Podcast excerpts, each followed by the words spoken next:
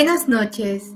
Están escuchando Misterio en el Mayac, el podcast encargado de recopilar historias de fantasmas y sobrenaturales en la región de la península y sus alrededores. Los acompañamos como cada viernes mi amigo y compañero Gustavo Gorubel y yo, Carmen Espinosa. Hola Gus, ¿cómo estás? Hola Carmen, ahorita aparezco, dame chance, me estoy acomodando. ¿Qué onda? Yo muy bien, muy bien Nos quieres crear acá. aquí, este, siento, estoy experimentando una especie de déjà vu. Este, siento que ya había hecho esto antes. y aquí andamos, pero, pero, pero jugando a la Harry Potter ahorita, ¿no? Con nuestra. Es Sí, nuestras imágenes en blanco. Ya sé. ya sé a qué te refieres. no, hay que ser honestos con la banda, yo creo. Fíjense que grabamos este Venimos con gustas de asustar. Sí, estamos grabando este programa ayer, pero desgraciadamente tuvimos una falla técnica que nos impidió cerrar la sesión y recuperar la información. Entonces aquí nuestro invitado amablemente se, se prestó unas horas más la noche de hoy para para, este, para recuperar la charla que la verdad, la verdad, la verdad, o sea, ah, está bien duro esto. Anoche estuve, o sea, sí tardó en quitárseme. No, cállate, Gustavo. Yo tuve pesadillas. Es más, en la mañana le mandé mensaje a nuestro invitado diciéndole, te odio, no puedes dormir. Porque sí, o sí está muy chido, muy chido el capítulo del día de hoy. Y hablando del capítulo del día de hoy, quería preguntarte, Gus, ¿alguna vez has sentido que la ciudad tiene algo sobrenatural que nos, nos persigue por las noches o, o que es más probable que encuentres algo paranormal en las calles de la ciudad, a, pesar de que dicen que la ciudad es lo más tranquilo. Pues fíjate. ¿Tú qué pues piensas? fíjate que sí, ¿no? Hoy en, hoy en el Face estaba checando eh, estaba viendo nuevamente mientras almorzaba este rollo de cuando cayó el meteorito y la fuerza que tuvo y todo eso. imagínate, definitivamente pensar que solo yo estoy pasando en ese momento por esa calle, pues es bastante. O sea, yo lo siento a veces como que hasta, ¿cómo se dice? Como muy coqui, porque, o sea, sí hay, hay, muchas cosas, muchas cosas han pasado en el área, ¿no? En la que, en la que viví, desde luego que sí, o sea Curiosamente hay una palabra en el, en el inglés que no tiene el español como tal subdefinición, que es hunting. ¿No? Como, no, no de cazar, ¿no? Haunting. Que sería como encantado, pero no es encantado, pero no es embrujado tampoco, ¿no? Es como una esa conexión sobrenatural que tiene un lugar, ¿no? Por ejemplo, una casa abandonada de noche o un callejón abandonado, o un callejón solitario de noche, es haunting.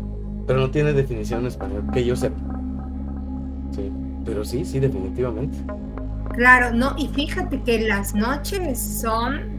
La noche y la ciudad siempre han estado conectadas. Desde la literatura, el arte. Siempre que la noche cae sobre la ciudad, se presta para muchas cosas turbias, por decirlo de alguna manera, tanto sobrenaturales como criminales.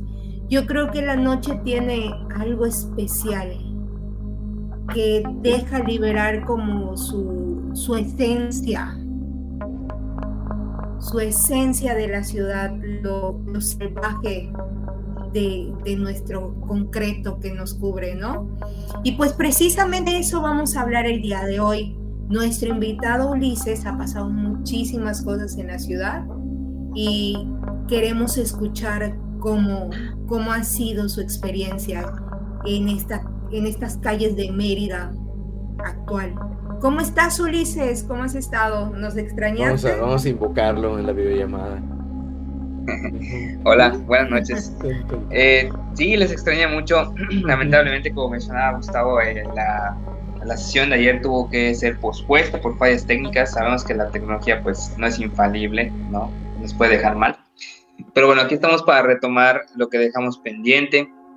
Y yo concuerdo con lo que menciona, ¿no? a colación con esto que mencionaba Carmen de cómo es la ciudad, cómo se va construyendo este espacio aparentemente tan, tan cotidiano, ¿no? Que transitamos todos los días civilizado. Exacto, civilizado. Creo que la palabra sería Exacto. civilizado. Y cómo ello puede contener algo que no parece propio de, de dicho espacio, ¿no? Algo como precisamente sobrenatural. Entonces, bueno, estamos aquí para justamente para hablar de esas experiencias que han surgido en el contexto urbano, citadino, aparentemente tan seguro, pero que bueno, vamos a darnos cuenta que en realidad no lo es tanto. Claro, y yo te quería preguntar, Ulises, antes de que nos empieces a contar tus historias que de verdad van encrechendo, te van a ir Me encanta eso, la última, la más fea, la del final. ¿De verdad? sí. ¿De verdad crees que existan situaciones sobrenaturales a partir de todas tus experiencias o has llegado a dudar de que sea simplemente tu imaginación o si puedes decir, no, definitivamente hay algo extraño en la ciudad, en las calles, en la noche. ¿Tú qué opinas de esto? Pues yo pienso que las cosas que nosotros vemos, nosotros pensamos, experimentamos, de cierta manera son reales, ¿no? Tal vez para las personas que nos escuchan, los, amables escuchas, pues ellos no han tenido alguna, o ellas no han tenido ninguna experiencia así, pero yo creo que sí, yo creo que es cuestión de tiempo, entonces este, nada más tengan un poquito de paciencia para que les toque. Pero es algo que nosotros construimos, no podemos huir de ello, ¿no? Somos, somos entes que narran, que se cuentan, que descubren. De hecho, para eso estamos, para por la necesidad de descubrir cosas.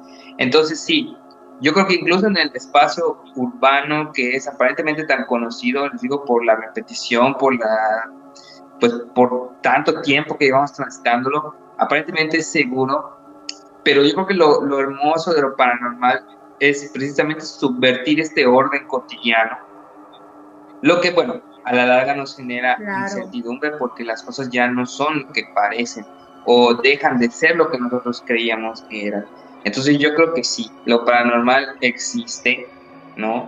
Eh, los fantasmas existen, los monstruos existen, solo es cuestión de ser paciente para encontrarte contigo y esperemos que pues salgan bien librados de estas experiencias, como fue en mi caso afortunadamente.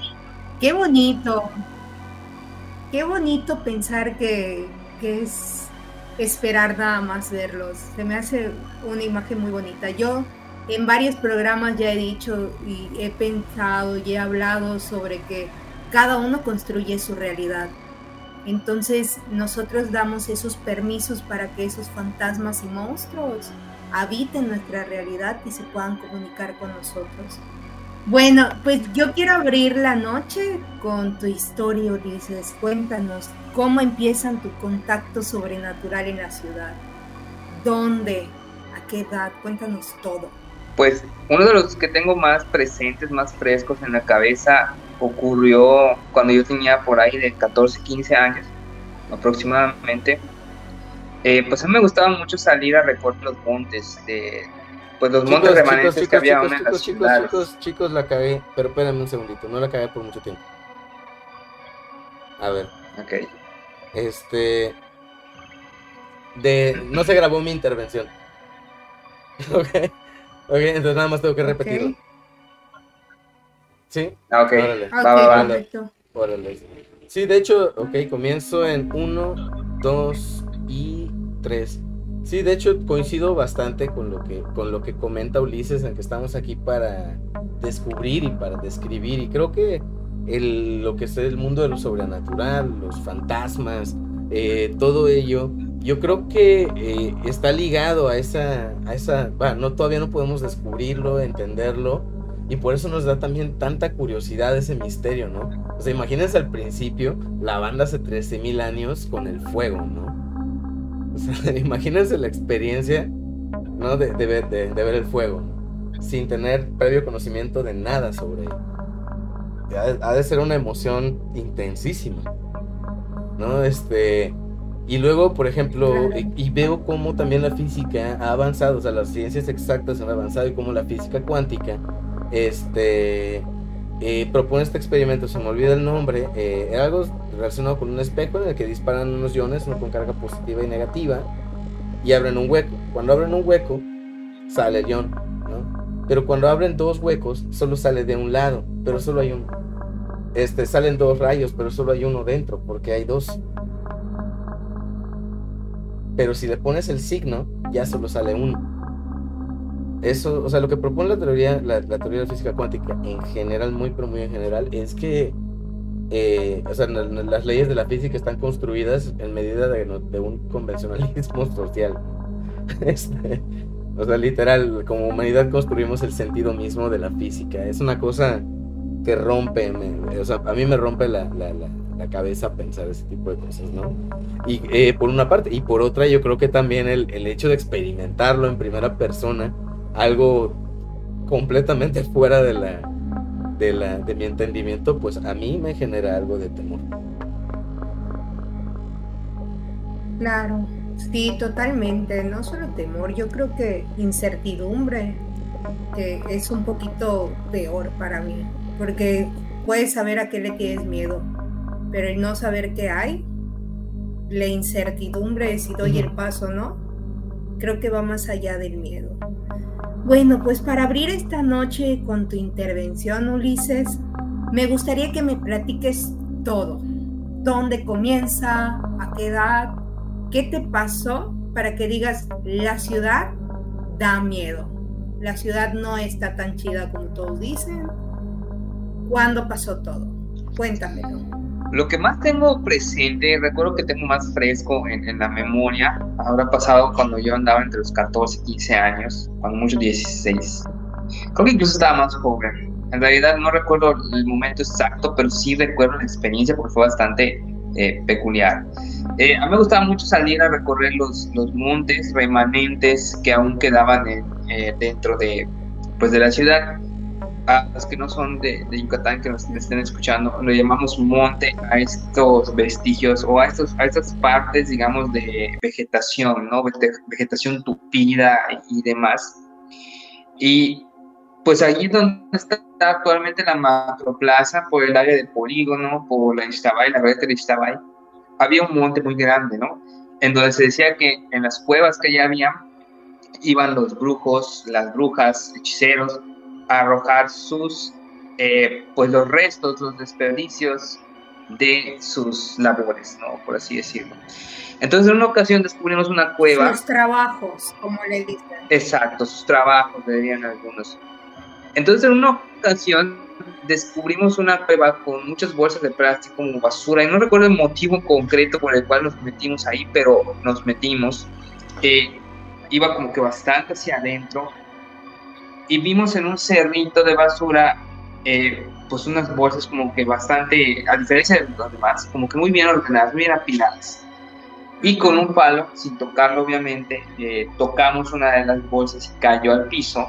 Y en que rodó, pudimos observar que en la superficie, o sea, a través de la superficie de plástico, había muchos retazos de tela color negro y rojo.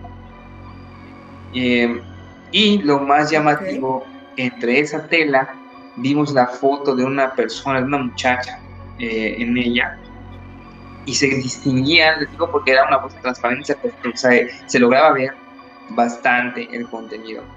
Y dicha foto que estaba grande, como si lo hubieran recortado una foto normal, estaba llena de agujeros de, pues de aguja, ¿no? Como que alguien la haya picado varias veces con una aguja.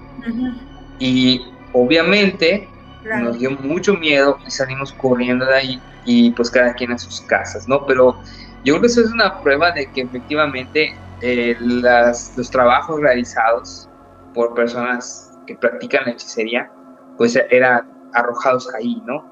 Y afortunadamente no lo tocamos porque no sabemos qué puede transmitirte esas cosas si los tocas, pero no hubo la necesidad porque fue suficiente para asustarnos bastante. Entonces, este, fue una de las experiencias más extrañas que he vivido, no, no fue algo, digamos, eh, como, como si fueron las, las que les voy a platicar después, no vi nada concreto, pero esos vestigios, como ustedes dicen, eso que vamos construyendo, que la ciencia incluso es una ficción, ¿no? O sea, nosotros construimos nuestra realidad conforme nos la vamos a explicar. La hechicería también es parte de eso, ¿no? Y, y en este caso no cabría preguntarse si funciona o no funciona, si es real o no es real, porque bueno, es real porque alguien la está llevando a cabo, ¿no? Alguien hizo eso, alguien obtuvo ese resultado, entonces es real, existe.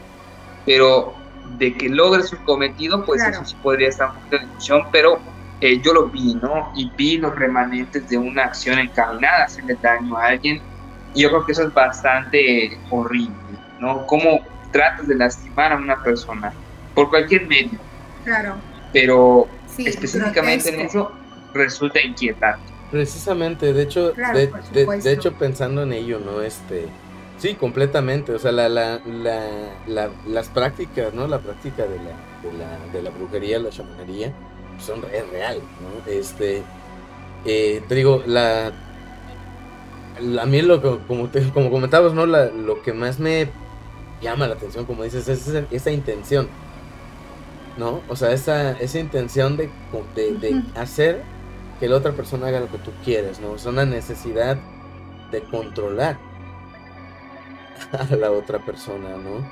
Este, y la cuestión aquí, ¿no? Es eh, cómo nosotros, yo creo que hay fuerzas que salen de nosotros y hay fuerzas que a través de nuestro sistema de creencias, como comentamos, ¿no? Les damos una fuerza.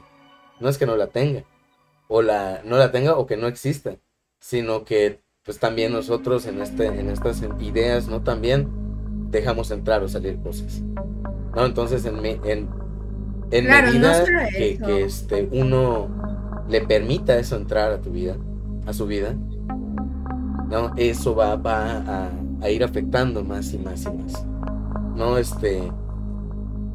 Claro, lo que hablábamos, las energías.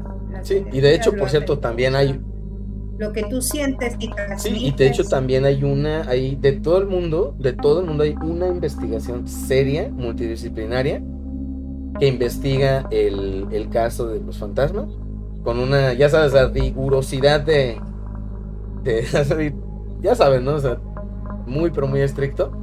Este, y tienen una foto de un fantasma. O sea, comprobada a través del método científico. Claro. ¿no? O sea, una foto que literal dice foto de fantasma. Y está aprobada científicamente. Sí. O sea, no, no es así como que descabellado pensarlo. Está duro. Claro, yo lo que quería comentar y se me hace interesante, que ayer lo comenté y pues como no lo escucharon ustedes, se los voy a volver a comentar. Eh, estábamos platicando el día de ayer que a mí lo que se me hace interesante es este sincretismo entre estos trabajos que se le llama y cómo se van configurando en la zona de Mérida, porque ya, eh, ya no es solamente esta idea del chamán como lo conocemos acá, que en, Yucatán es el Ishmen, que tiene una forma de trabajar, se conjuga con esta brujería de Catemaco, que es Veracruz, que tienen cierta, ciertos orígenes africanos, yorubas, y que las intenciones son, por ejemplo, este de el picar para que la persona pueda eso, resentir ese, ese sentimiento, esa furia con la que lo atacan desde su fotografía. Entonces creo que eso igual es muy interesante en Mérida, o sea, no nos quedamos solamente con esta brujería arcaica, por decirlo de alguna manera, o, culturalmente. Ajá, o sea, como que más local, ¿no? o sea, viene de la influencia de este tipo de prácticas, viene de, bueno, regularmente del área del Caribe, ¿no? O sea, de prácticamente todo el área del Caribe. Y es bien curioso cuando los utilizan los mismos elementos naturales, pero en, en rituales diferentes, pero siempre vas a tener los mismos elementos, ¿no? Sobre, sobre el mantel. Claro. Muy interesante. Sí. Sí. Bueno, Ulises, síguenos contando, ¿qué pasó después? En una ocasión estábamos caminando por eh, las calles de fraccionamiento en donde vivía, que se llama Polígono 108, a lo mejor en nuestro auditorio conoce o vive por ahí y ha escuchado de ese lugar que tiene cierta reputación que se ha ganado, ¿no? Por ser bastante violento, a finales de los 90, principios de los 2000, por ahí. Eh, entonces yo tenía la costumbre de transitar esas calles con, con mis compas haciendo pendejadas de las que uno se pregunta ya en retrospectiva cómo es que salí vivo de esas situaciones, ¿no? Y eh, bueno, en esa ocasión no más estábamos caminando, no estábamos haciendo nada peligroso. Y nos encontramos con una, en los terrenos de la técnica 56, que, que es una secundaria que está ahí en el corazón del polígono. Nos encontramos con un ave que no puedo decir que no se parecía a nada que no haya visto antes, sino que se parecía a muchas cosas, ¿no? Y creo que eso lo hace incluso más inquietante de ser posible. Entonces, esta ave tenía el cuello largo como, como los gansos, ¿no? Un cuello alargado, pero totalmente desprovisto de plumas. Estaba desplumado como a manera de los sopilotes, que la cabeza la tienen sin plumas, ¿no? Eh, era totalmente negra, un plumaje negro y de las patas las tenía no palmeadas como correspondería a un ganso, sino como las de una ave rapaz con garras, ¿no? De, para hacer presa. Se nos quedó viendo un rato. Para cazar, ¿no? Sí, para cazar, para atrapar presas de sus garras. Se nos quedó viendo un rato, un buen rato. Y luego, eh, yo recuerdo que abrió las alas, una envergadura muy muy grande, ¿no? Demasiado grande para, para hacer un, este, un sopilote o un pato o algo así. Y se alejó, se fue volando con un sonido muy, muy extraño entre graznidos y gritos que yo en realidad sentí muy feo cuando lo escuché porque no había visto nada parecido. O sea, un animal con características de otros animales que hacen sus sonidos, que tienen sus características, no eh, no identifiqué ninguno que pueda coincidir con esa descripción, ¿no? Con ninguna endémica.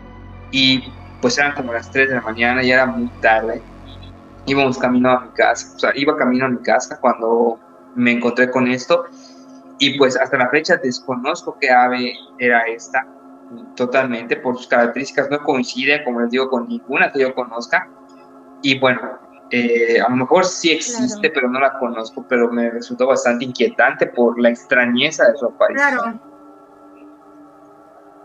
Fíjate que... Sí, de hecho, ayer en la noche, cuando estábamos grabando, esto es nuestro compañero Gus, estaba investigando. Sí, sí, de hecho, eso, eso quería comentar porque la, o sea, la, haciendo como que, o sea, recuerdo que los patos, o sea, tienen su pico por una razón. Entonces tiene mucho que ver con su tipo de alimentación. O sea, necesitas algo que esté cerca del agua. Por eso tienen su piquito así. Y por eso mismo, o sea, la, la madre evolución, este, nos, o sea, les, les dio las membranitas, ¿no? Para que vayan nadando. Si no hay agua, no tiene nada que hacer ahí. Y la cuestión es, pero no, ajá, o sea, un pico de, un pico de ese tipo difícilmente te sirva en un terreno como el de Yucatán ya sabes, uno, ¿no? Claro. Y mi, mi, duda era el tamaño, ¿qué tan grande era? Era bastante grande, eh, digamos, mayor que un ganso. Los gansos no son pequeños, los, los habrán visto en alguna ocasión. No son, no son aves pequeñas, chiquitas, y esta era pues bastante grande, ¿no? Era, digamos, más grande que un ganso regular, por así decirlo. Estamos hablando de que tal vez tenía una envergadura de más de metros. Y sí, estaba bastante grande, la verdad. Y, bueno, más allá de, de, la impresión de encontrarte con algo así a esa hora, pues como dices, ¿qué hace un animal acuático, una ave acuática en un lugar donde no hay agua? ¿Qué, hace ahí? Claro. y, la verdad es que para, para las personas que, que, este, que no son de, de, la zona, eh, o sea, no es un lugar, aún haya sido hace años, el lugar que describe Ulises es por las rampas, ¿verdad? Es por las rampas. Sí, ahí, ahí me por las este, rampas. O sea, es el parque más de vecindario que te puedas imaginar. O sea, enfrente hay casas, está la escuela, del otro lado hay casas, está la escuela está rodeada de casas y luego está el parque. Y tú lo no hay No hay, o sea, no hay nada. y lo viste dentro de la escuela, ¿no? A eso se refiere. Sí, en los terrenos de la, de la escuela, dentro de la escuela. Uy. Wow. ¿Qué, qué, qué? No, y déjate de eso. Hay que entender el polígono 108 como un barrio de la periferia para los que no, no son de Mérida. Es decir, es un barrio trabajador eh, sabemos que, por ejemplo, ahora existen nuevas zonas como la isla, como de Harbor, otras zonas que ya empiezan a crear como estos mágicos estanques artificiales donde ponen peces que ni siquiera son endémicos y los traen de quién sabe dónde y que podría haber una razón para que esté allá. Pero lo que viene siendo Polígono 108 es clase trabajadora. De hecho, es como que el límite de la clase trabajadora, cruzas la avenida y empieza la, zona de la gente que sí, tiene lana. Exacto, viene lo que viene siendo Avenida Yucatán, viene siendo brisas, del norte, pinos, pinos, jardines. sí, o sea, ya es una zona acomodada, pero aún así, o sea... Entonces, como que Polígono 108 es, es la frontera, la frontera entre la gente que tiene para vivir. Sí, y, además es bien raro, o sea, es bien difícil encontrar una persona excéntrica. para vivir en general en Mérida es muy difícil encontrar una persona excéntrica, ¿no? Sí. O sea, hay una persona excéntrica. O sea, es, como la, como la aurora boreal de los Simpsons, ¿no? Así como que en esta época del año y exactamente en este lugar, ¿no? Este, eh, yo sí lo siento, ¿no? O sea, es, es algo que pues no sale de la lógica y desde ahí ya da miedo. Y tampoco me voy a poner a averiguar su naturaleza, ¿no? O sea, mejor me pelo y vamos. Sí, ¿y qué otra, qué otra te, Claro, de hecho estábamos, estábamos comentando igual que en Yucatán esta, estos, las aves representan como algo místico, porque por ejemplo en la zona de Mona, esto de existe una que le dicen el pavo con tenis, que está chistosa la historia, pero es un pavo que anda con tenis y va con todas las personas a molestar. Entonces, es interesante esta como secuencia de pájaro, pájaro, pájaro y creo que es interesante para la zona, ¿no? sí, está, está curioso. Y cambiando de tema, Ulises, ¿qué pasa? ¿Qué más te ha pasado? Hay más, hay más. Bueno, hay más, ¿no? Hay más en este bestiario urbano. Fíjese que en otra ocasión igual yo estaba aún más chico, siempre por ahí, por esa, por esa zona, por la zona de polígono. ¿Qué edad tenías más o menos? Eh, en esta ocasión que les voy a contar, yo tenía como siete u ocho años, a lo mejor menos, pero es algo que me impactó bastante y por eso eh, conservo fresco el recuerdo, ¿no? En esa ocasión recibí la visita de una persona, de un tío, que, que en paz descanse, y estaba con mi mamá y con él afuera de nuestra casa cuando eso y mi mamá estaba parada de tal manera que le daba la espalda a la esquina y mi tío frente a ella viendo hacia ahí, ¿no? Él tenía vista hacia la esquina y mi mamá le estaba dando la espalda. Resulta que la plática estaba bien animada, ya eran como alrededor de las 11 de la noche, era tarde, pero no de madrugada. Y bueno, eh, mi tío de repente se quedó callado y nos dijo, no se muevan, o sea, quédense quietos, vamos a entrar a la casa muy despacio sin hacer ruido, eh, por favor, háganme caso, ¿no? Yo creo que de entrada un, comentario de esa manera tan espontáneo, tan sorprendente, pues resultó inquietante, ¿no? De entrada únicamente el comentario. ¿Y por qué, no?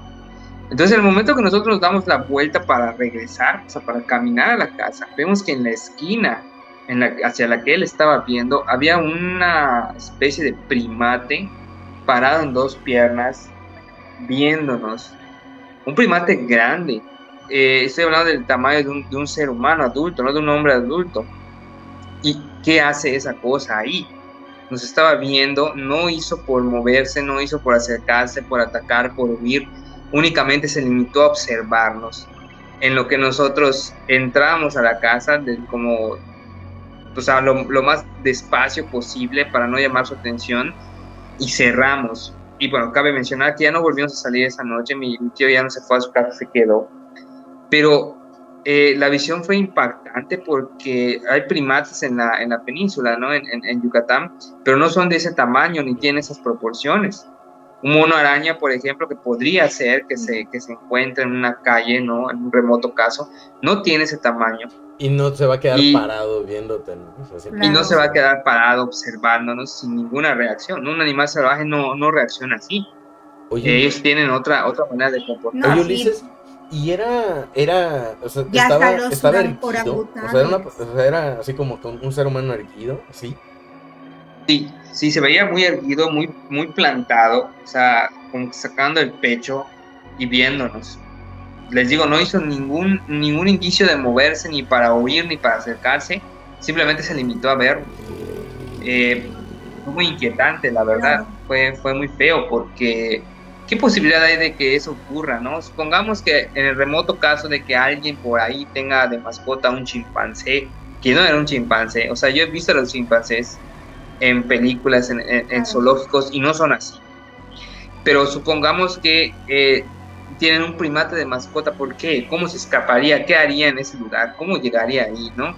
Incluso la, la explicación lógica resulta igual de chocante que la sobrenatural, por así decirlo, ¿no? Que sea un primate no identificado, autóctono de la península. Es tan probable, yo creo, como lo que la posibilidad de que se haya escapado de algún lado. Entonces es algo que pues a uno lo deja dudando, más allá del miedo que ocasiona el, hecho en sí, está lo que hay detrás, ¿no? ¿Qué está pasando aquí? Lo que decíamos, se rompe esta seguridad. Eh, la ciudad no tiene apartados, o sea, no, no mantiene a raya estos elementos propios de lo salvaje o de lo peligroso que asociamos con, con lugares lejanos. Claro. Pero en la, esquina de mi casa, exacto, con la selva, pero en la esquina de mi casa yo lo vi, Entonces la ciudad no es tan segura como, como aparenta serlo. No, déjate de eso. no, yo lo que, iba, lo que iba a mencionar es la extrañeza de la posición, porque muchos animales utilizan esta, esta defensa o este mm, amenaza corporal de sacar el pecho, o sea, yo mando, yo, yo estoy aquí, no me voy a acercar a ti, pero sí me tienes que tener miedo, entonces creo que, puta, yo veo eso y no sé, no sé qué haría, yo creo que me acercaría a ver qué onda. ¿Sabes? O sea, lo primero que a mí se me viene a la mente es un Sasquatch, ¿no? Este animal, eh, este homínido, ¿no? Que se, que se me... No, que es muy común que se vea, eh, se reportan avistamientos ¿no? de este ser en el norte de América, pero hay otros lugares en el continente en los que se les ha visto. Lo primerito que se me viene a la mente, ¿no? Y bueno, como dirían en la casa de papel, ¿no? El sonido es una es un disparador de paranoias, ¿no? Entonces, vamos a ayudarle, vamos a ayudarnos eh, vamos a describirlo, ¿no? ¿Cómo, ¿Cómo sería? Lo describes como un primate, ¿no? Entonces como que estaba lleno de pelo, ¿no? Pero ¿qué, qué tan largo era? ¿Cómo eran sus manos? ¿Cómo era su cuerpo, ¿no?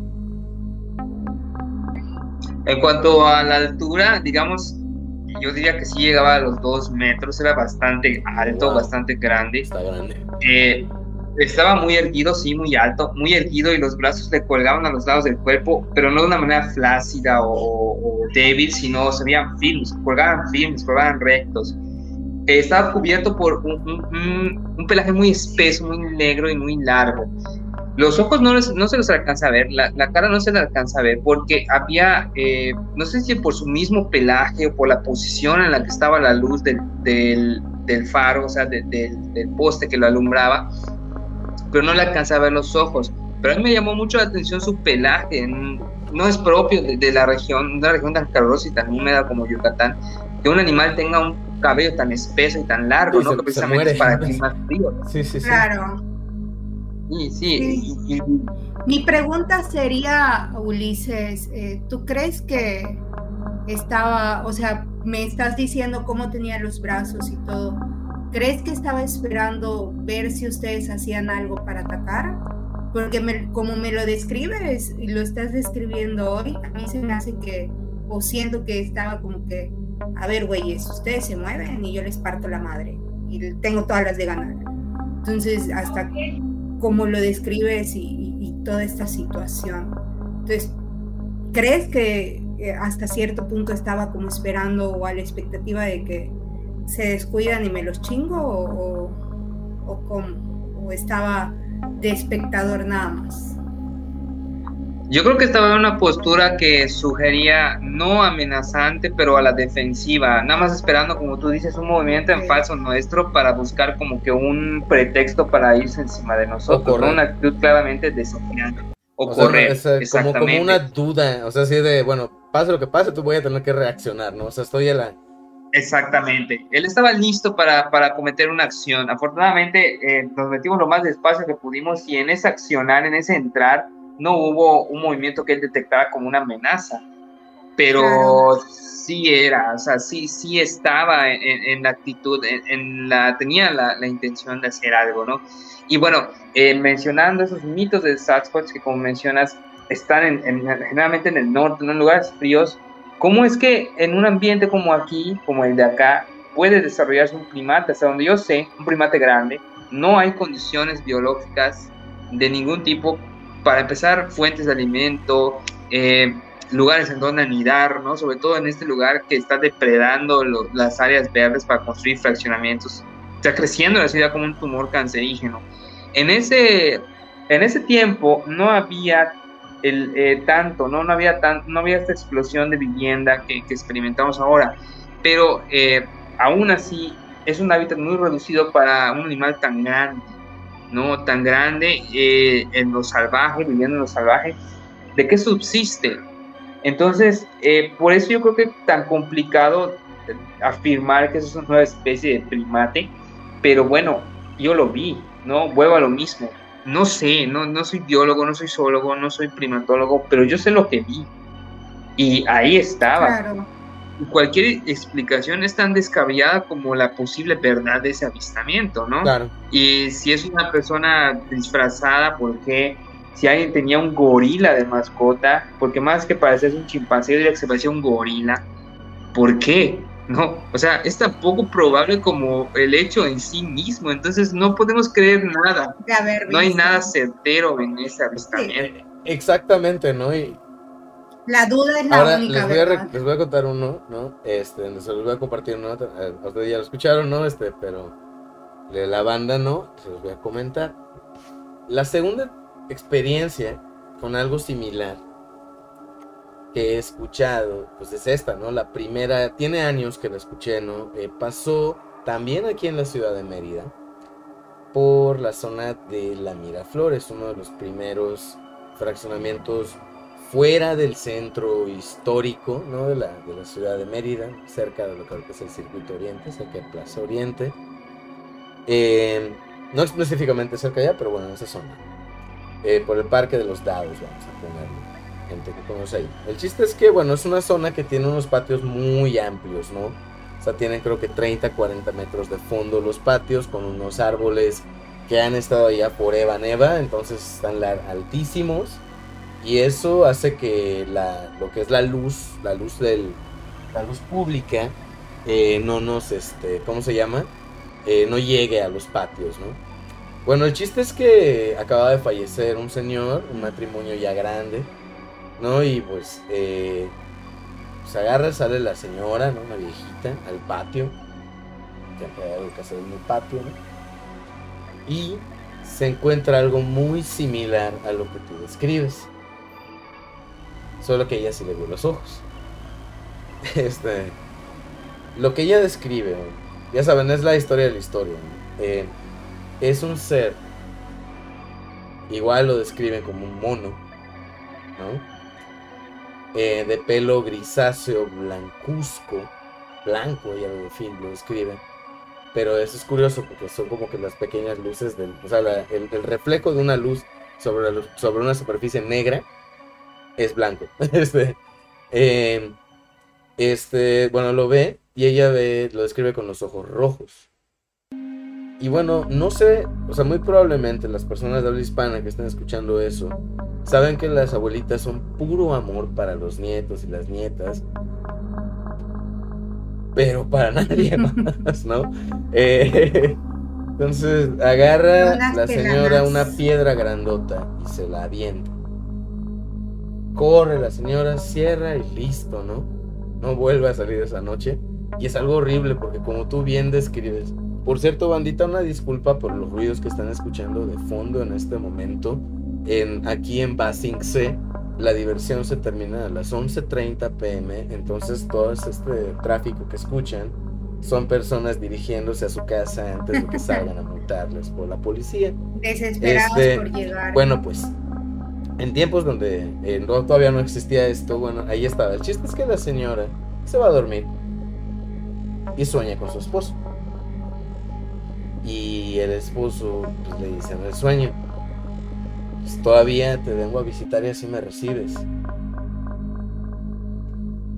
¿no? Este. Son. A la madre. Son, son, son, o sea, digo. Y ahora también hay, una experiencia, ¿no? Sobre todo por esa esta, es la estatura que me dijiste.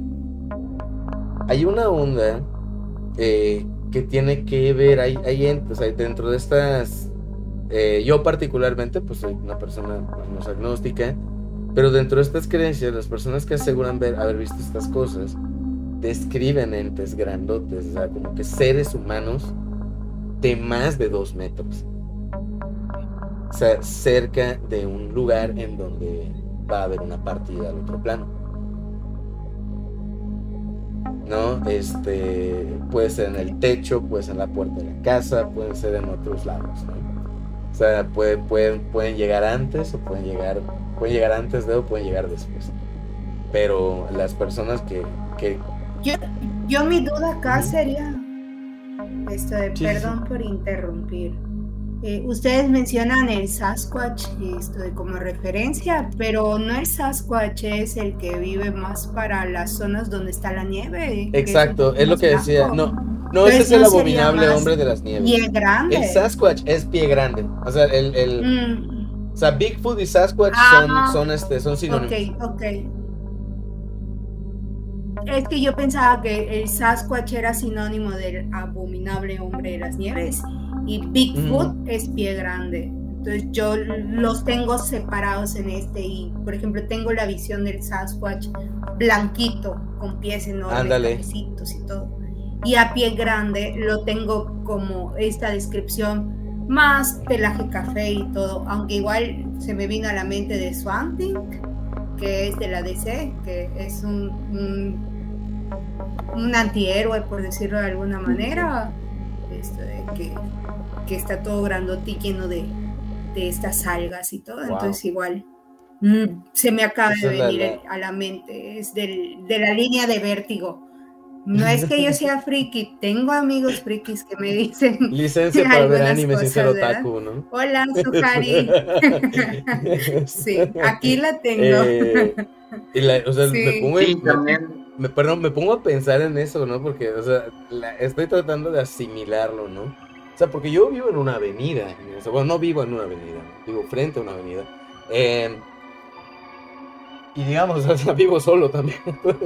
o sea, no es algo que me gustaría como que asomar y encontrar algo así parado en la puerta, ya sabes, ahí en la avenida a 100 metros de mí, mirándome, esperando a ver qué hago.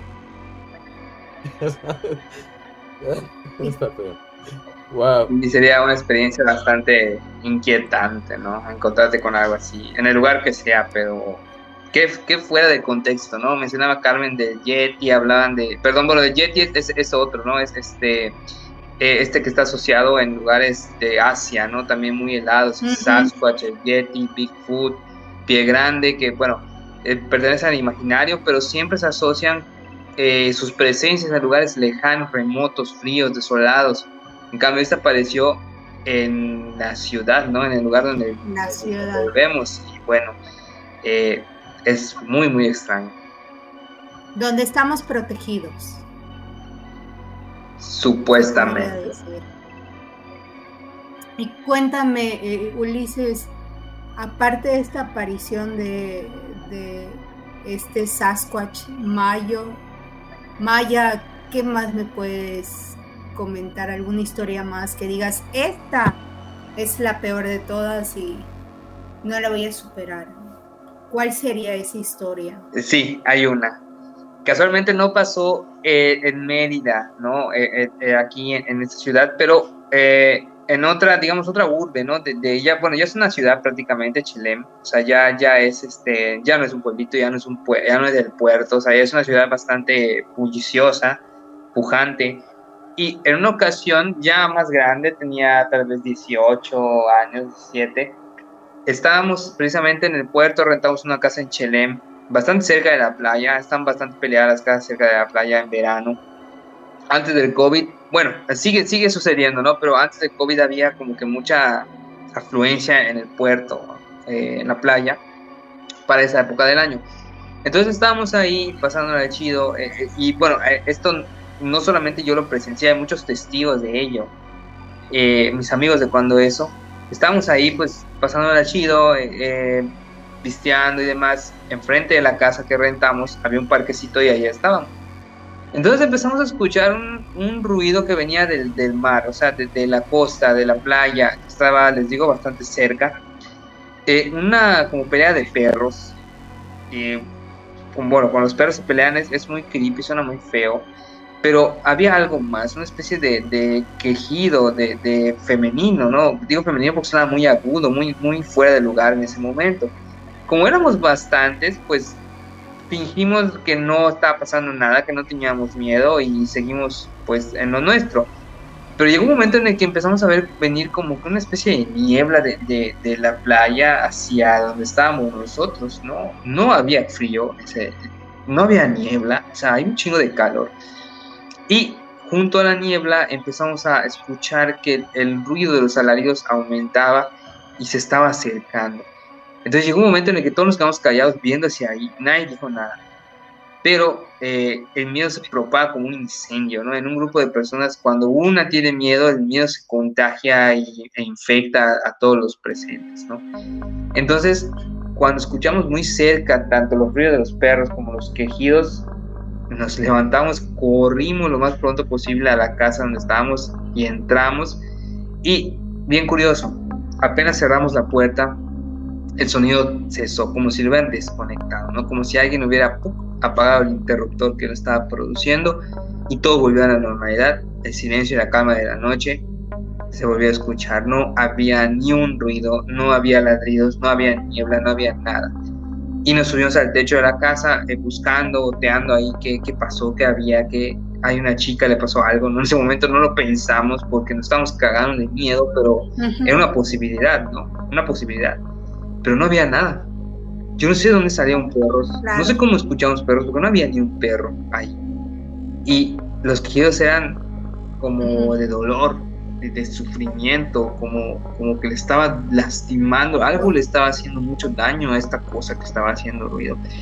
No la vimos afortunadamente, pero el ruido fue suficiente como para convencernos de que había algo que no estaba bien en ese momento y tomamos la decisión pues de entrar, interrumpimos nuestra, nuestra convivencia, o sea, unos chamacos que digan, bueno, ¿saben qué? Ya vamos a meternos, ya es muy tarde, eh, pero fue suficiente como para convencernos de terminarla ahí e irnos a nuestras hamacas. Entonces, este, fue algo muy extraño y yo creo que ha sido lo que más me ha asustado. Irónicamente, eh, las veces anteriores que he narrado estaba con poca gente y esta vez estaba con más, acompañado de mis compas, tuve más miedo que en las anteriores. Entonces, este, creo que no es una cuestión de, números, sino de, intensidad.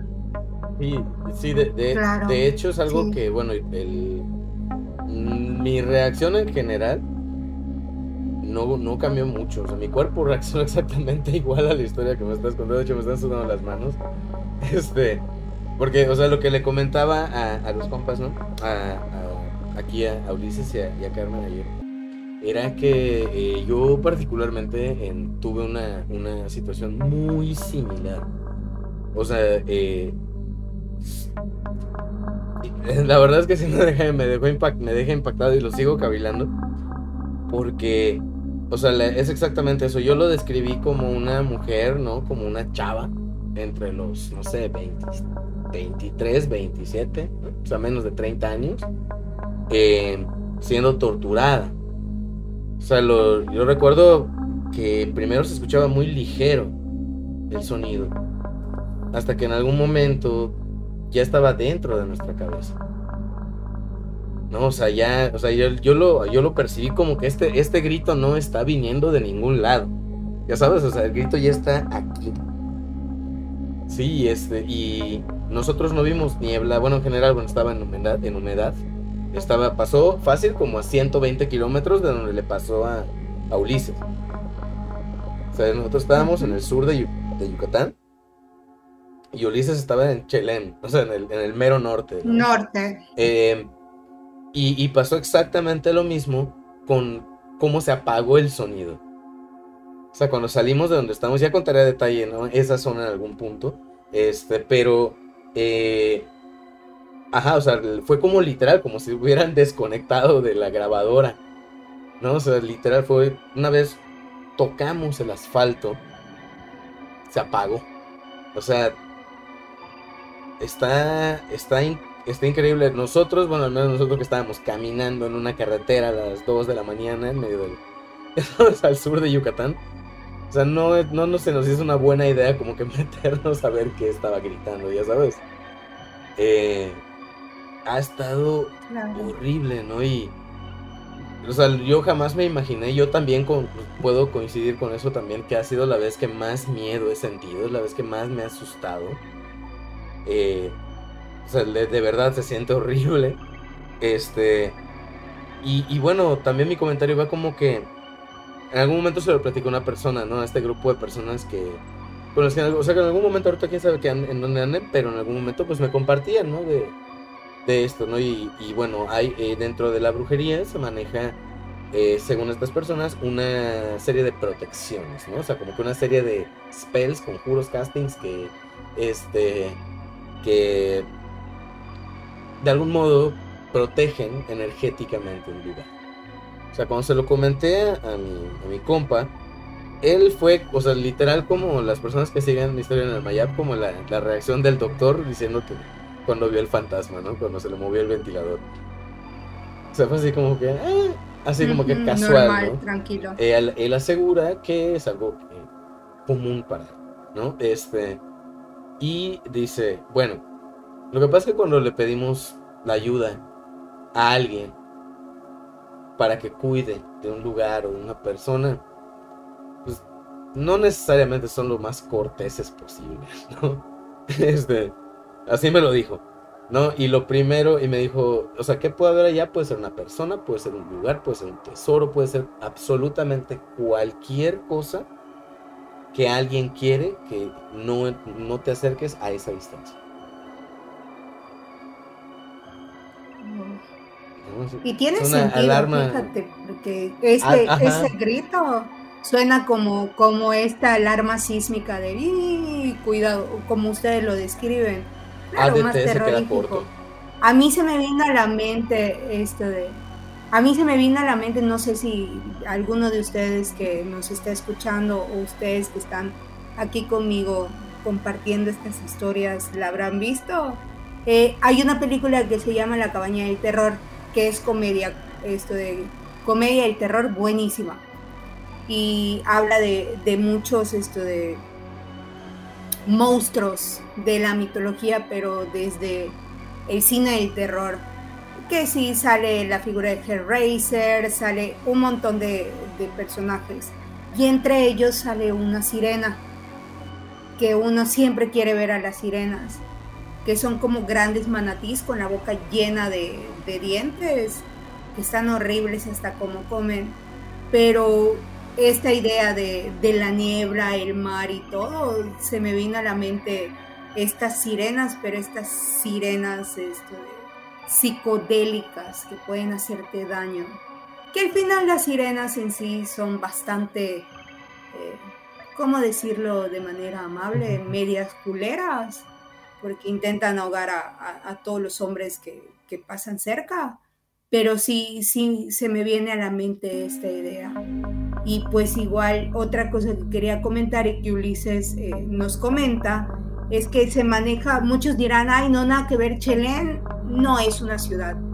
Pues efectivamente puede ser no una ciudad, pero cuando llega verano se convierte se en una ciudad. Parece que se, tra sí, se traslada todo, todo Mérida. A, la costa, así es. a, a la costa, o sea, todo lo que viene siendo la costa se llena de puro meridano. Entonces, con esa función, pensemos en una ciudad móvil. No podemos pensar en una ciudad que se detiene y que, que es estática. La ciudad está donde están los seres urbanos y nosotros que nos movemos ahí, en ese momento Chelén se convierte en ciudad. Sí, al final, Entonces, ajá, más, más, más allá de eso, o sea, yo creo que la, la, las cuestiones como que de es bien difícil, ¿no? Sobre todo para quienes estudiamos ciencias sociales, ¿no? O sea, como que elegir la palabra luego, luego, ¿no?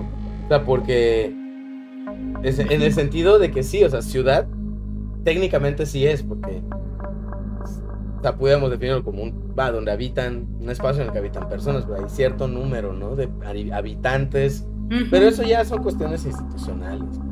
O sea, la, como tú dices, el pensamiento es urbano. Demográficas. Así es, el pensamiento es urbano y pues también se... Más allá de todo eso, ¿no? O sea, la, la, la, la forma de las dinámicas de cualquier cosa que se encuentra a menos de 80 kilómetros de Mérida va a estar urbanizada. O sea, este... Yo, yo creo que eh, más allá de cualquiera de eso, es que, como digo, imagínense, banda, a todos, a quienes nos escuchan, a ustedes también, ¿no? O sea, ¿cómo era el lugar en el que están ustedes parados hace 200 años? ¿No? Ahora, imagínense cómo se veía ese lugar hace 2000 años.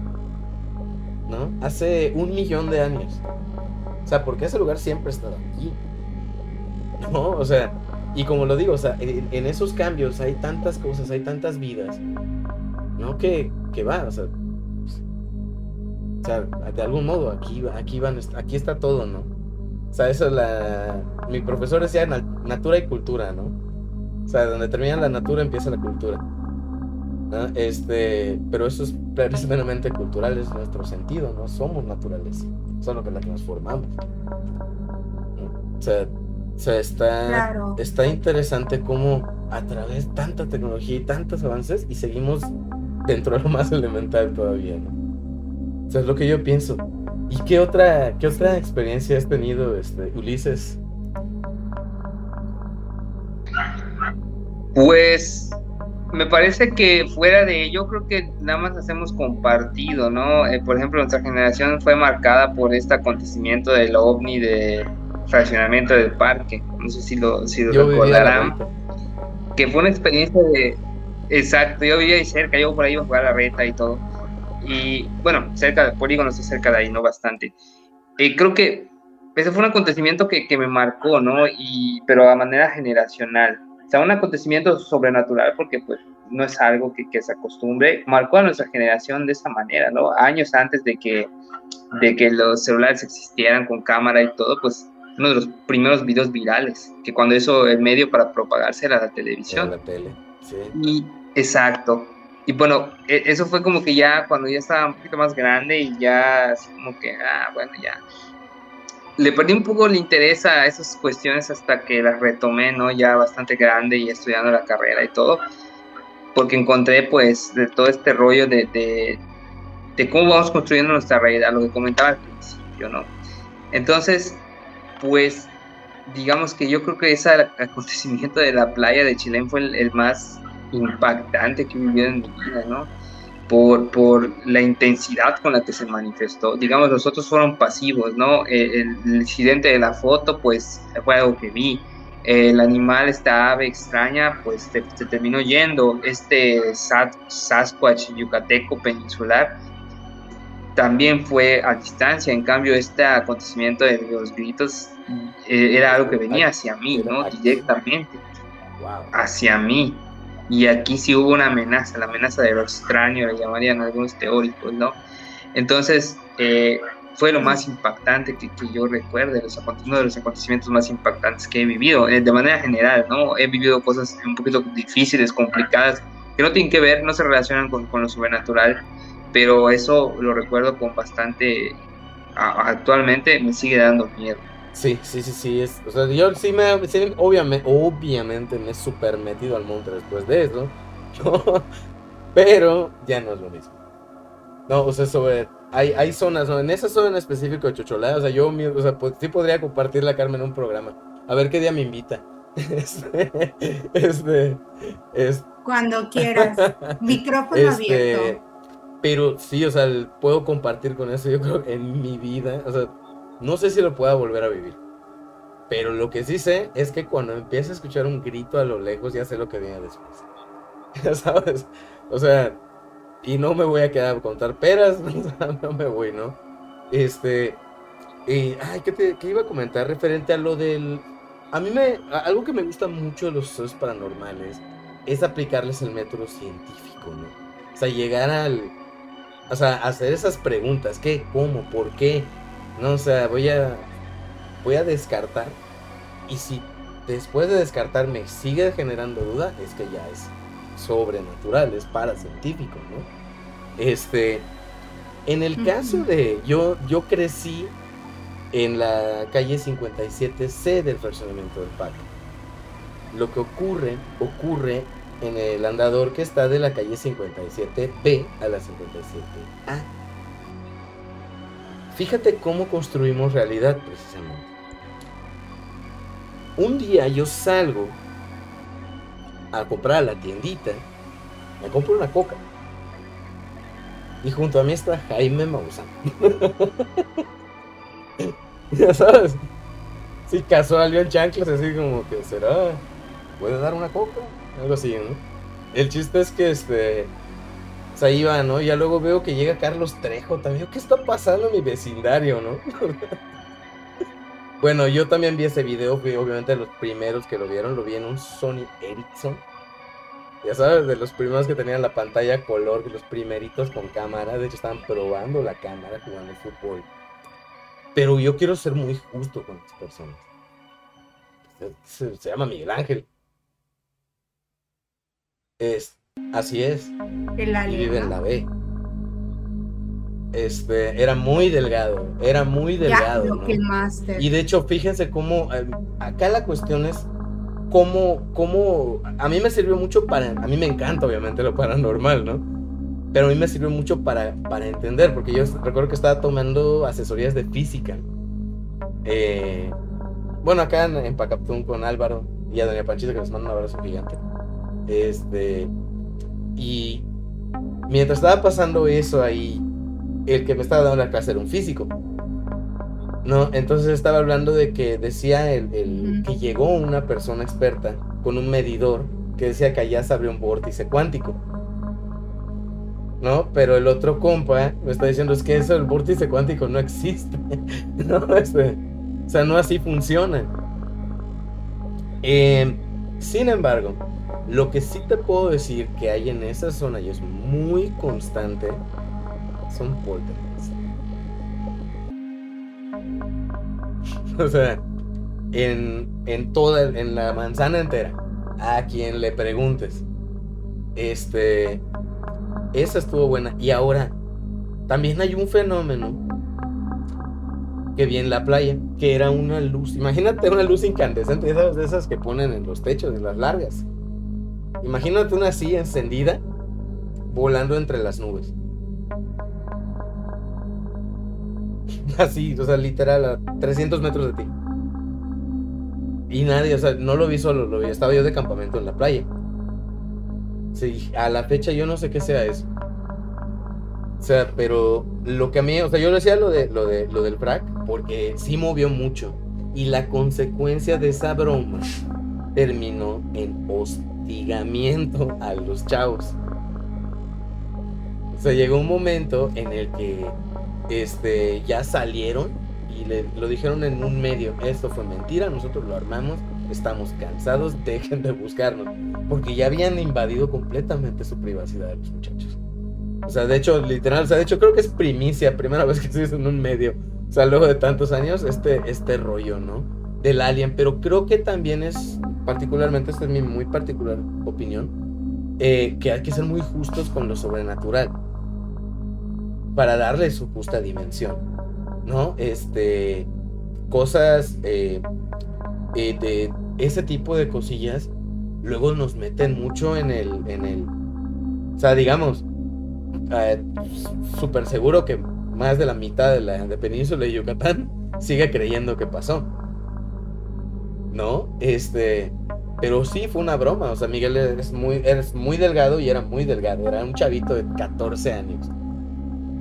Entonces se escondió en el poste y tu camarita, ya sabes, precaria, le dio la forma para, para moverlo.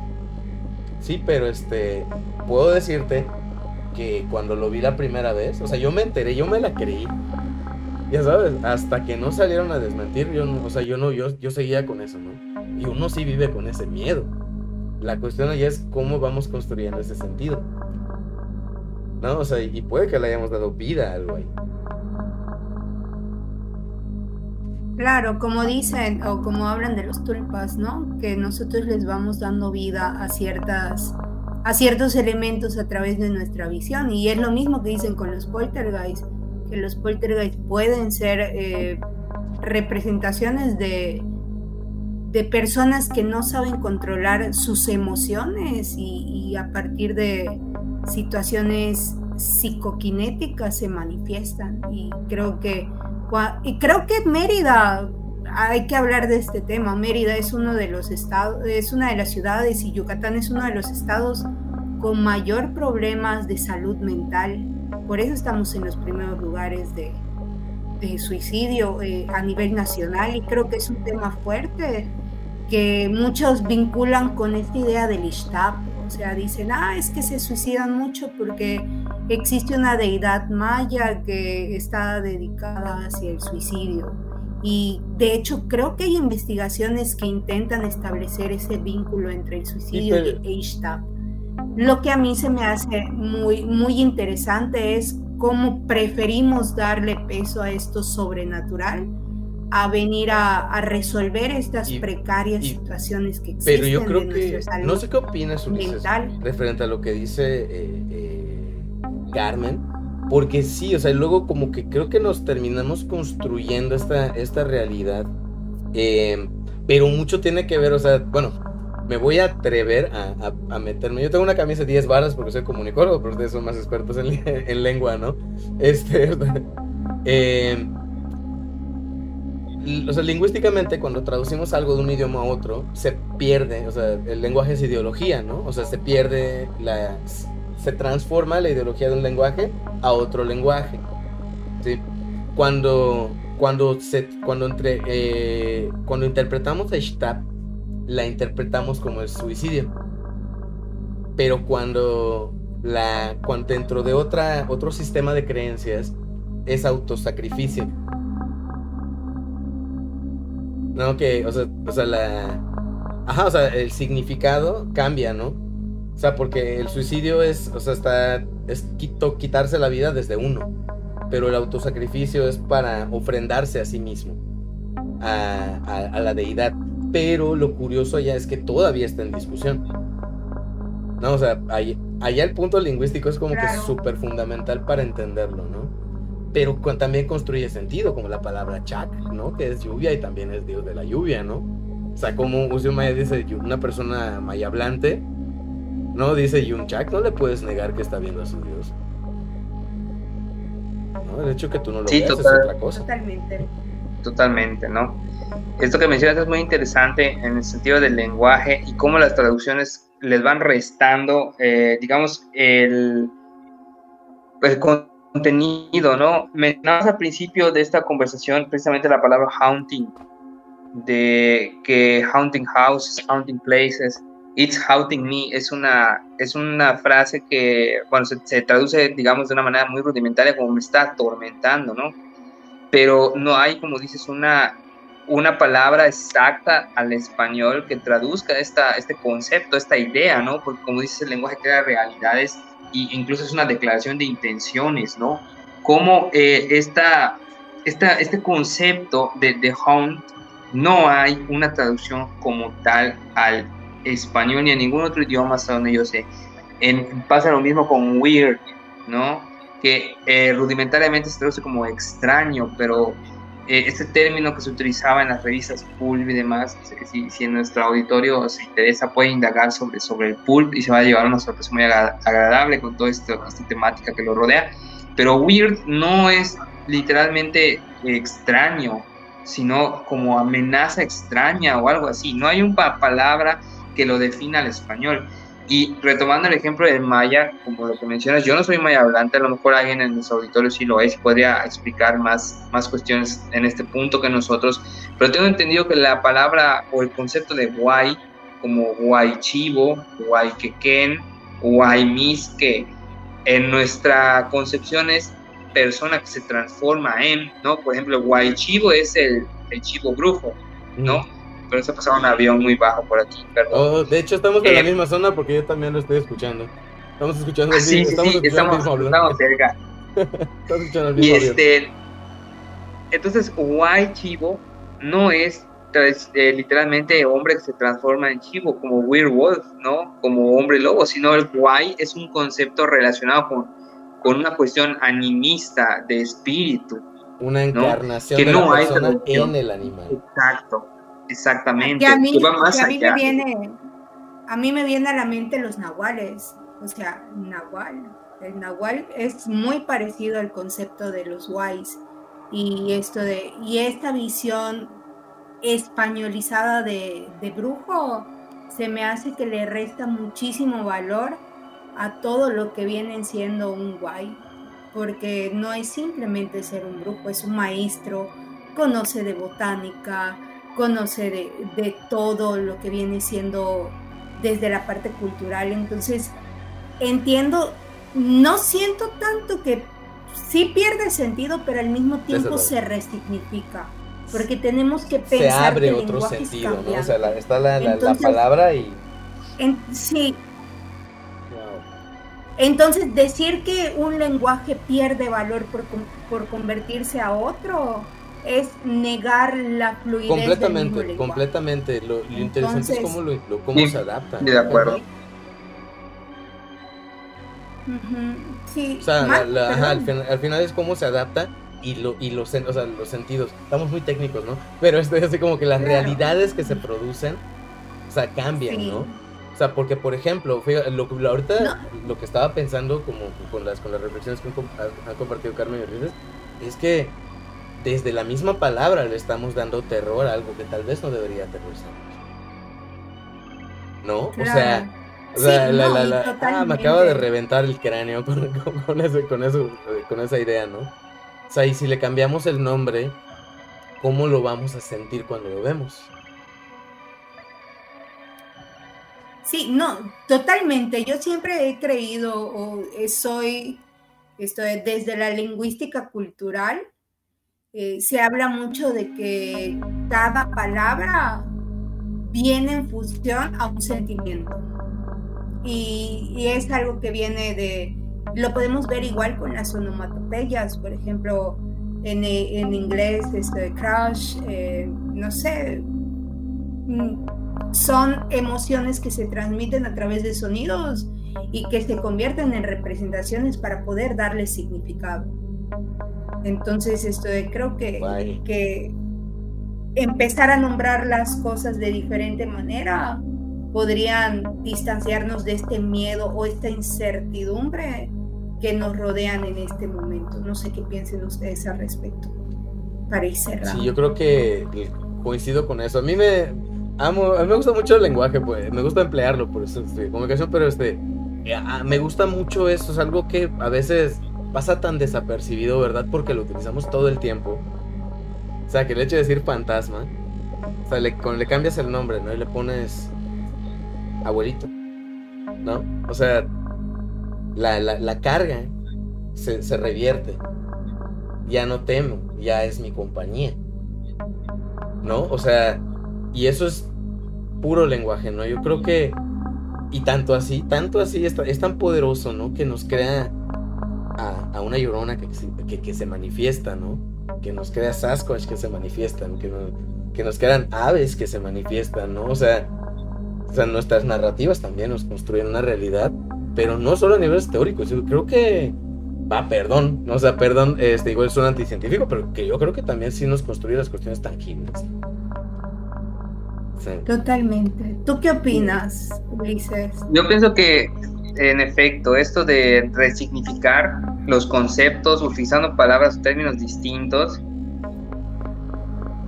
pues sí ayuda a este miedo, estaba esta cuestión de no llamarle fantasma, sino llamarle abuelito, ¿no? Y eso es algo que ocurre aquí, de hecho, cada año con el canal Pichán. O sea, abrimos la puerta de nuestras casas para recibir a las ánimas, que son personas que han fallecido y que pierden totalmente este a los pichanes y, hasta eso, ¿no? La palabra pichán, que es como alma, espíritu, no ánima, no fantasma, no, no espectro, no espanto, sino eh, una persona que simplemente ha pasado a un estado de existencia distinto al nuestro, no, está, no es que esté muerto, es que está, es un picham, ¿no? Un concepto... exacto, exacto, el picham exacto. es... Exacto, es una, es una, y es bien curioso de, nuevo, este, con la lengua, ¿no? Porque, o sea, yo lo veo como, o sea, el alma es, el alma es el, es el documento de identificación dentro de la institución de la iglesia romana y de, de las iglesias, ¿no? Pero el espíritu no se administra. ¿No? O sea, el, alma se va al, cielo, se va al infierno, se queda en el limbo, ¿no? Gracias, Dante. Este, pero no se, pero el espíritu permanece, como dice Carmen. ¿No? Exactamente. wow. y, y es un concepto lejos del maniqueísmo propio de la cultura occidental, que o es cielo o es infierno, como, como ustedes, como mencionabas, ¿no? O estás vivo o estás muerto, no puedes estar en un estado de, porque eso es antinatural, ¿no? Solo hay arriba, así como es arriba, así está abajo.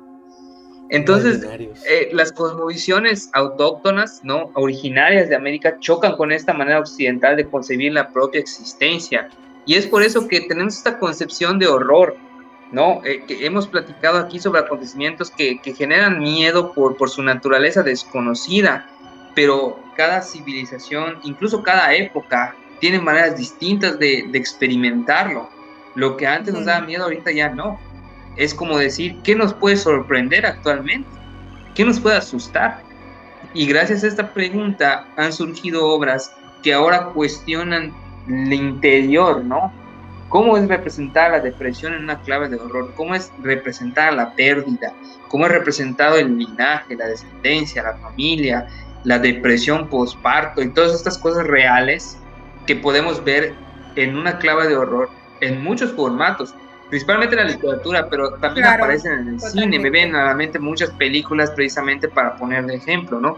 Entonces yo creo que efectivamente es parte de nuestra naturaleza, como mencionaba esto de sentir miedo, sentir terror, pero también resignificarlo y estar en una constante reinvención del mismo concepto, aunque hay cosas que no cambian, ¿no? Definitivamente. Sí, Sí, totalmente. Creo que es momento de abrazar nuestros miedos y empezar a convivir con ellos. Y no solo hablo de, estos miedos hacia lo paranormal, sino psicológicos. Y es muy necesario para empezar a curar nuestra, nuestra mente y, esta alma que nos han impuesto por, por, esta religión que nos dice hacia dónde o no, no nos vamos a ir. Yo prefiero pensar que emprendemos un nuevo viaje cómo se maneja en las culturas eh, precolombinas o prehispánicas, ¿no? Y pues no sé si alguien tiene algo más que comentar para ir cerrando este capítulo que se volvió de experiencias a un panorama filosófico, lingüístico que, que, va a dejar en depresión a nuestros escuchas. Fíjate que por ahí hay. Claro, cuando quieran que Desde luego, ¿no? que nos manden sus mensajitos, ¿no? Mándenos. Y también si quieren compartir, si tienen historias cortas, mándenlas y las cortas, o sea, cortas, las leemos un, ratito, las metemos en cápsulas. No, pero hablando de eso, ¿no? Yo creo que el fantasma, los fantasmas que dan más miedo son los que están aquí ¿No? Y ahora sí, Carmen. Concuerdo. Bueno, pues yo quiero despedirme agradeciendo a Ulises por su participación. Eh, que también quiero mencionar que Ulises tiene su propio ah. podcast, espero que igual le echen un ojito, que tiene como una visión más hacia lo cultural. Entonces, eh, con estas temáticas que hemos platicado hoy, eh, pueden encontrar y que también las pueden encontrar este tipo de temáticas en nuestro podcast hermano Coach Palmame, que forma parte de Ciclónica, que es nuestra casa donde nos escuchan. Oye, oye, eh, Ulises, eh, ¿en dónde se te puede escuchar? ¿Cómo te podemos seguir eh, para escuchar tu análisis? Sí, muchas gracias. unos compas y yo en conjunto formamos Testigos Podcast. Nos pueden buscar por esa manera en Facebook.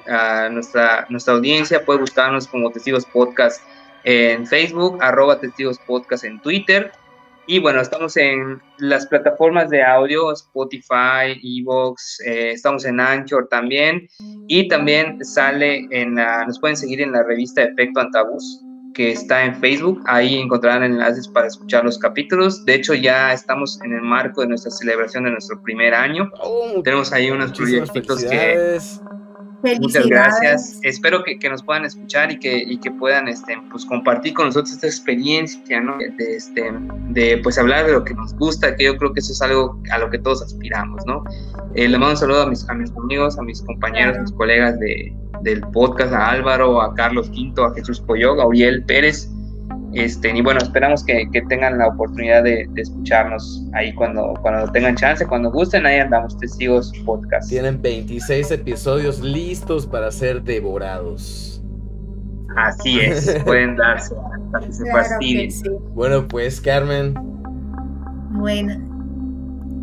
Si no hay nada más que decir, chicos, yo creo que es momento de despedirnos. Y a la bandita que nos escuchó, muchas gracias por aguantarnos hasta este momento. Y no me queda más que desearles dulces pesadillas.